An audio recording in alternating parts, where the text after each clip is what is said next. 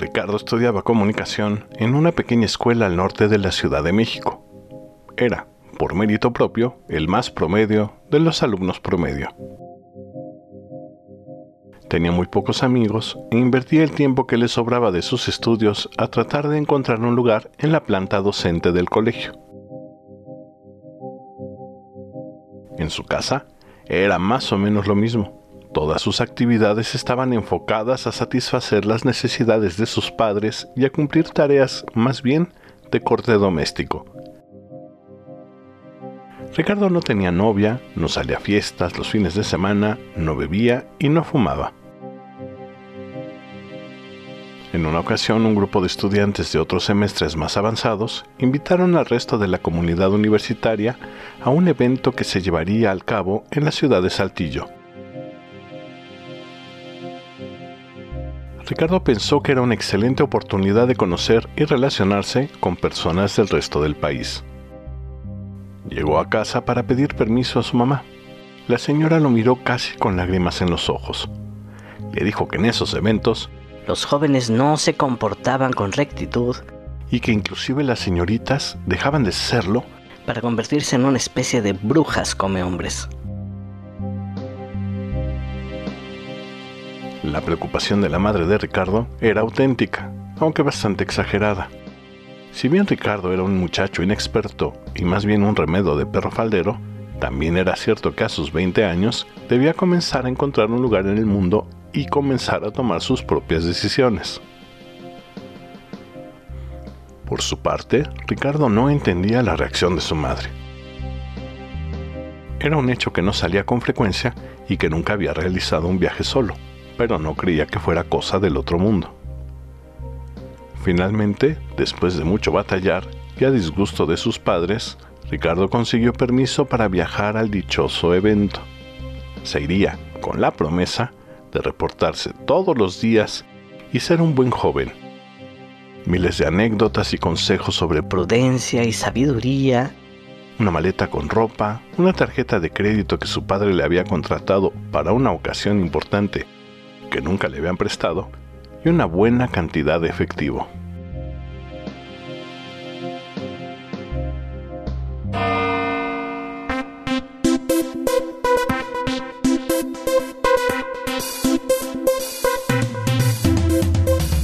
Una maravillosa pieza de ingeniería, construida con los materiales del cosmos, es el elemento a través del cual contactamos con todas nuestras realidades. Imperfecta, con algunas partes sin pulir, filtra, enfoca, disipa o nubla las imágenes que se encuentran del otro lado. Bienvenidos a la ventana amorfa. Hoy presentamos el viaje de Ricardo.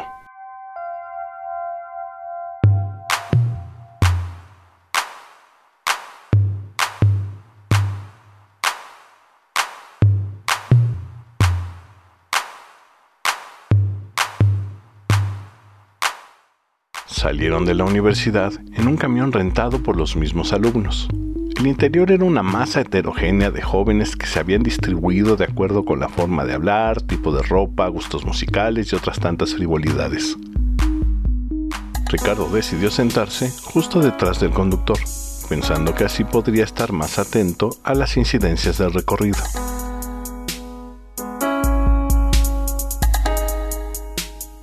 Apenas habían pasado la primera caseta de cobro cuando un grupo de los que se habían sentado atrás pidió al chofer que se detuviera en una tienda justo al lado de la carretera. La mitad de los ocupantes del camión salieron para un minuto después regresar con varias cajas de cerveza. Ricardo observó las docenas de latas que desfilaron por la puerta del camión. Pensó que tal vez nunca había visto tantas cervezas juntas, Recordó a su mamá quien no paró de hablarle sobre la extraña metamorfosis que sufren los muchachos cuando beben alcohol. Pensó que era un buen momento para asustarse, pero fue interrumpido por una mano que, extendiéndose hacia él, le ofrecía una lata de cerveza. Cortesía de la casa, le dijo Arturo, el personaje del otro lado de la cerveza. Y Ricardo pensó que, en vez de aterrorizarse por las transformaciones ajenas, debería experimentar las propias. Abrió la lata y casi de un trago bebió por primera vez en su vida ese misterioso y delicioso elixir.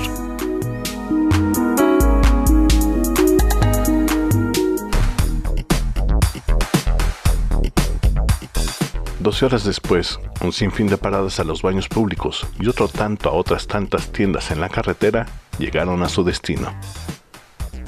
La transformación de Ricardo se había consumado. No era un ser humano que había dado paso a una suerte de cucaracha. Se trataba del increíble cambio de un muchacho inhibido y recatado a un tipo simpático, parlanchín e inteligente. Al llegar al hotel, cada uno se fue a su habitación. Ricardo rentó un cuarto para él solo, pensando que más valía la pena estar así que con malas compañías.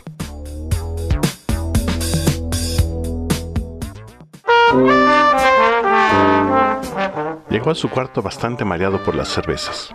Fueron tres, cuatro, cien. Se arrojó a la cama y se quedó dormido.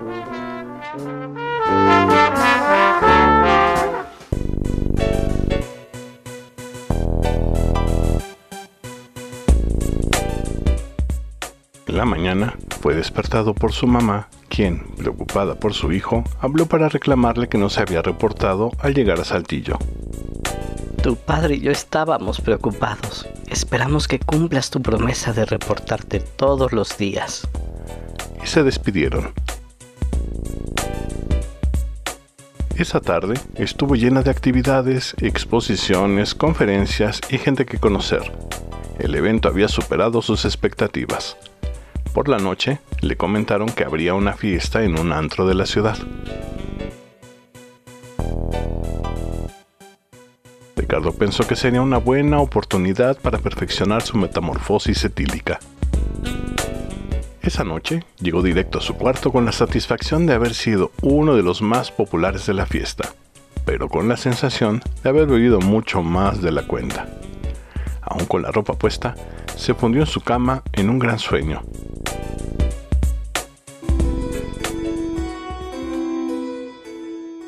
Son las 3 de la mañana. Se escucha un fuerte golpeteo en la puerta de su habitación. Aterrado, se pone de pie para abrir. Es Arturo. ¿Estás bien, güey? le pregunta. Él azota la puerta sin contestar. A la mañana siguiente recibió la misma llamada recriminatoria de su madre. Se le notaba molesta y no perdía la oportunidad para recordarle que él estaba allí por un acuerdo de confianza con sus padres. Juró que esta noche sí llamaría. Colgaron y se preparó para continuar con el pesado itinerario del evento, pero un terrible malestar lo envió directo al baño. Su primera cruda.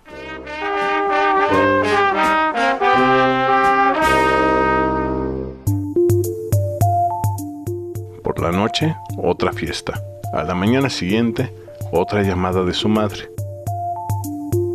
Era el último día. Para entonces ya contaba con novia, con un grupo de mejores amigos y con un coche rentado, del cual no recordaba bien a bien cómo lo había rentado, que lo esperaba en la puerta del hotel. El día mostraba su sonriente cara con un montón de cervezas en la cajuela del coche. Luego, a comer. Y por la noche, la última fiesta del evento. Antes de salir, se topó con Arturo, quien le dijo, Bro, llévatela leve, no necesitas demostrarle nada a nadie. Ricardo lo ignoró porque sabía que la noche sería, en definitiva, de él.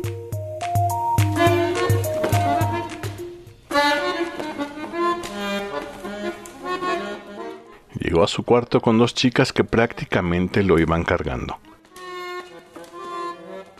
todo le daba vueltas. Las chicas prácticamente lo aventaron a su cama. Unas manos comenzaron a recorrer sus pantalones y él pensó que por fin se desharía de su estorbosa virginidad. Lástima. Si la habitación no diera vueltas a tanta velocidad, seguro podría abrazar a una de ellas y, ¿por qué no?, besarla. Las manos se detuvieron justo en el momento en que encontraron las llaves del coche y la cartera. Dentro del remolino que lo había atrapado, logró ver cómo su servivar era saqueado. Siempre pensó que nada más era un refrigerador y no se le ocurrió abrirlo. Ya nos vamos, le dijeron. Ricardo trató de pararse. No pudo. Trató de hablar. No pudo. Trató de hacer algo, pero no dejaba de dar vueltas y vueltas. Había bebido demasiado. Comenzó a recordar que había hecho destrozos, que había insultado a algunas personas y que trató de besar a la fuerza a más de una chica. Se sintió solo, triste, no sabía qué hacer. Quería llorar, pero tenía más ganas de vomitar que otra cosa. Giró sobre la cama y vio el teléfono. Recordó a su mamá y las letanías sobre el daño que hace el alcohol y bla bla bla. Y, aun sabiendo que su mamá no tenía razón, recordó que había jurado que le llamaría. Se estiró y logró descolgar el teléfono. Por la mañana habían acordado reunirse en el restaurante del hotel para almorzar y subirse al camión que los regresaría a la Ciudad de México. Estaban todos menos Ricardo. Comenzaron a platicar sobre la borrachera que se había puesto la noche anterior y todos los desfiguros que hizo. Un pequeño grupo fue a la recepción para que llamaran a su habitación. No contestó. Las llaves del coche rentado habían sido dejadas en la recepción durante la madrugada. El coche estaba chocado de un costado. Decidieron subir a su cuarto. Esperaban que se encontrara todavía dormido. Tocaron a la puerta. No abrió. La mujer de limpieza abrió la habitación. Había un fuerte olor a vómito y alcohol. Vieron que Ricardo estaba sobre la cama. Parecía dormido. Al acercarse, descubrieron que alrededor de su cuello estaba el cable del teléfono. Seguramente se había quedado dormido sin colgar el auricular y este se le había enredado hasta asfixiarlo.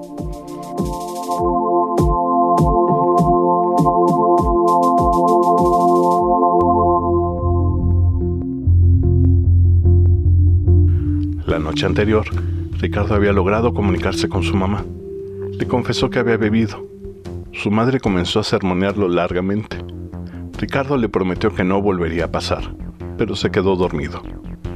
Al no recibir respuesta, después de un rato, ella colgó el teléfono con la certeza de que su hijo había cambiado.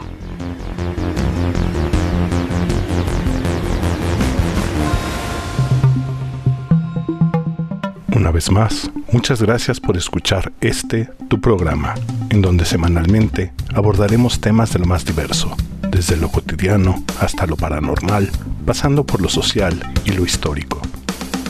Todo desde el imperfecto cristal de nuestra ventana amorfa. Te espero la próxima semana.